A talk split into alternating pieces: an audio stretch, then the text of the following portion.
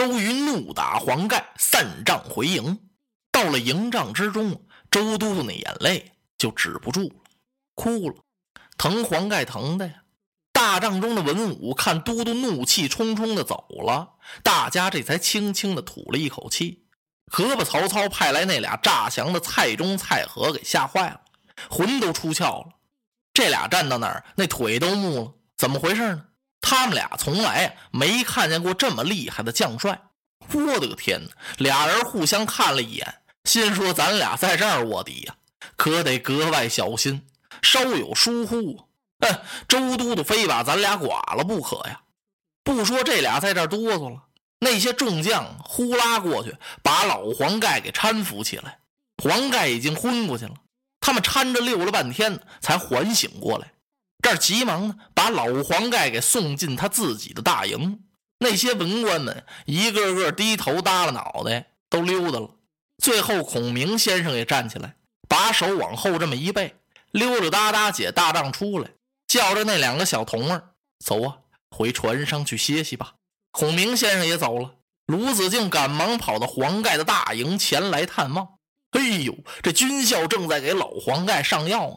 黄老将军是一阵昏迷，一阵明白。卢子敬到这儿看了看，哎呀，他伤的太重了。这五十军棍把那腿上那五寸碟大小的一块肉都给掏下去了，打的是真狠呐。子敬这个气，都督让你们打，你们就轻吧，敲着打两下得了呗，怎么这么打呀？子敬再看服侍黄盖这几个军校，那都是老将军的亲随，眼睛都哭红了。哼还不如我们替老将军挨这顿打呢。都督心太狠了。子敬怕他们乱说呀，告诉这几个军校，你们要好好服侍老将军。如果老将军稍有差池和意外，我拿你等试问。这几个军校一听。哼子敬先生，您拿我们试问干什么呀？您劝劝都督，少打老将军两下，不比这强吗？少废话！子敬说完，心里也不是滋味然后又告诉一声：谁也不许进来探望黄盖将军，让他好好养伤。来人，不许他进来。哦，子敬说话真算数。哎呦，那叫赞军呢。按现在的话来说，总参谋长说话不灵能行吗？吩咐完了，子敬回到大帐里边，是越想越生气。真是怪了，这是怎么了呢？都督干嘛发这么大的脾气？老黄盖为什么这么大的火气呢？子敬想来想去啊，最使他生气的就是这孔明。你说你怎么一声不言语呢？不行，我找他去。子敬气的，跑到江边来了，腾腾腾上了船了。孔明先生一看啊，子敬啊，你来了，来了，坐下吧。嗯，不坐。哎呀，子敬因何面带不悦？鲁肃这气，面带不悦，我能高兴得了吗？先生啊，你今儿做的太不对了。孔明愣了，我怎么了？在大帐之中，我家都督责怪黄盖老将军，您怎么不给说个情呢？我们都是都督的部下，谁也不敢直言苦谏，怕气恼都督。可你是客人呢，你要说几句，那比我们的面子大得多呀。你怎么会一声不响呢？难道我们江东的人打死一个少一个不成吗？子敬话刚说完，孔明先生乐了。哈哈，哎呀，子敬何必前来与我相戏？你跟我开什么玩笑啊？子敬一听，什么相戏？我这是跟你开玩笑呢。我说的是真的。什么真的呀？子敬，你就没看出来这是都督定的遗迹吗？我怎么解劝呢？一个愿意打，一个愿意挨呀。都督准备要大败曹兵了，在败曹兵之前，他很可能想派一个细作到曹营去诈降卧底，轻易跑到曹营，那曹操奸诈无比，怎么能够相信呢？只好用苦肉计。我孔明怎好相劝打扰呢？哎呀，孔明先生几句话，子敬心里呼啦一下子全明白了。哎呀，多谢先生指点，可不是吗？我就觉得这里边有点事儿。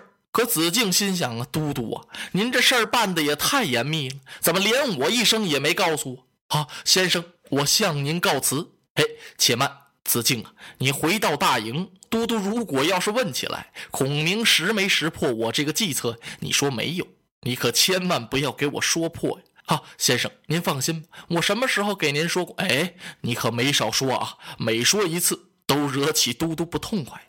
上次草船借箭，我是没给您说呀。对呀，如果你要说了，那箭就借不成了。今番你要给我说破，都督这一计也使不成了呀。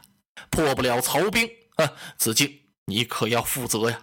啊，先生，我记下就是。子敬高高兴兴的回来了。他先到中军帐，一看都督正在大营里边背着手这踱步呢。哎，子敬，你这是从哪儿来呀？哈，我在各营中看了一看。好，子敬啊，我今天在中军大帐责打老将军黄盖，文武之中可有些议论。哎呀，都督简直是议论纷纷呢。议论些什么？哎，都埋怨都督您心太狠了。哈哈，哎呀，子敬，孔明说些什么？连孔明也埋怨您这事做的不对呀。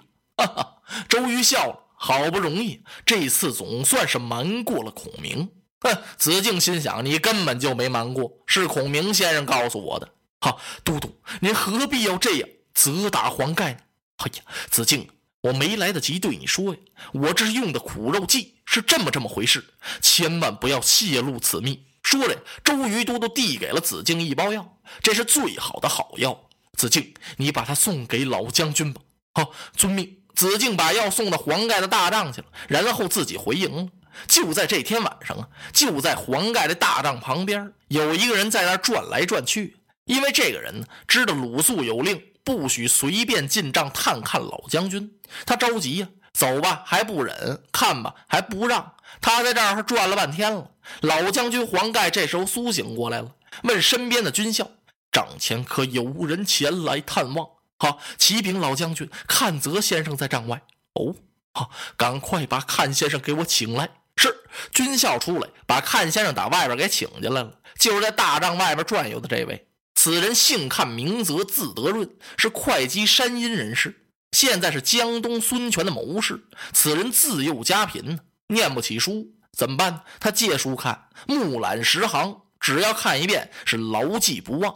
此人有奇才，而且非常雄辩，特别能讲，胆量还过人。在江东文武之中，阚泽先生和黄盖是非常要好。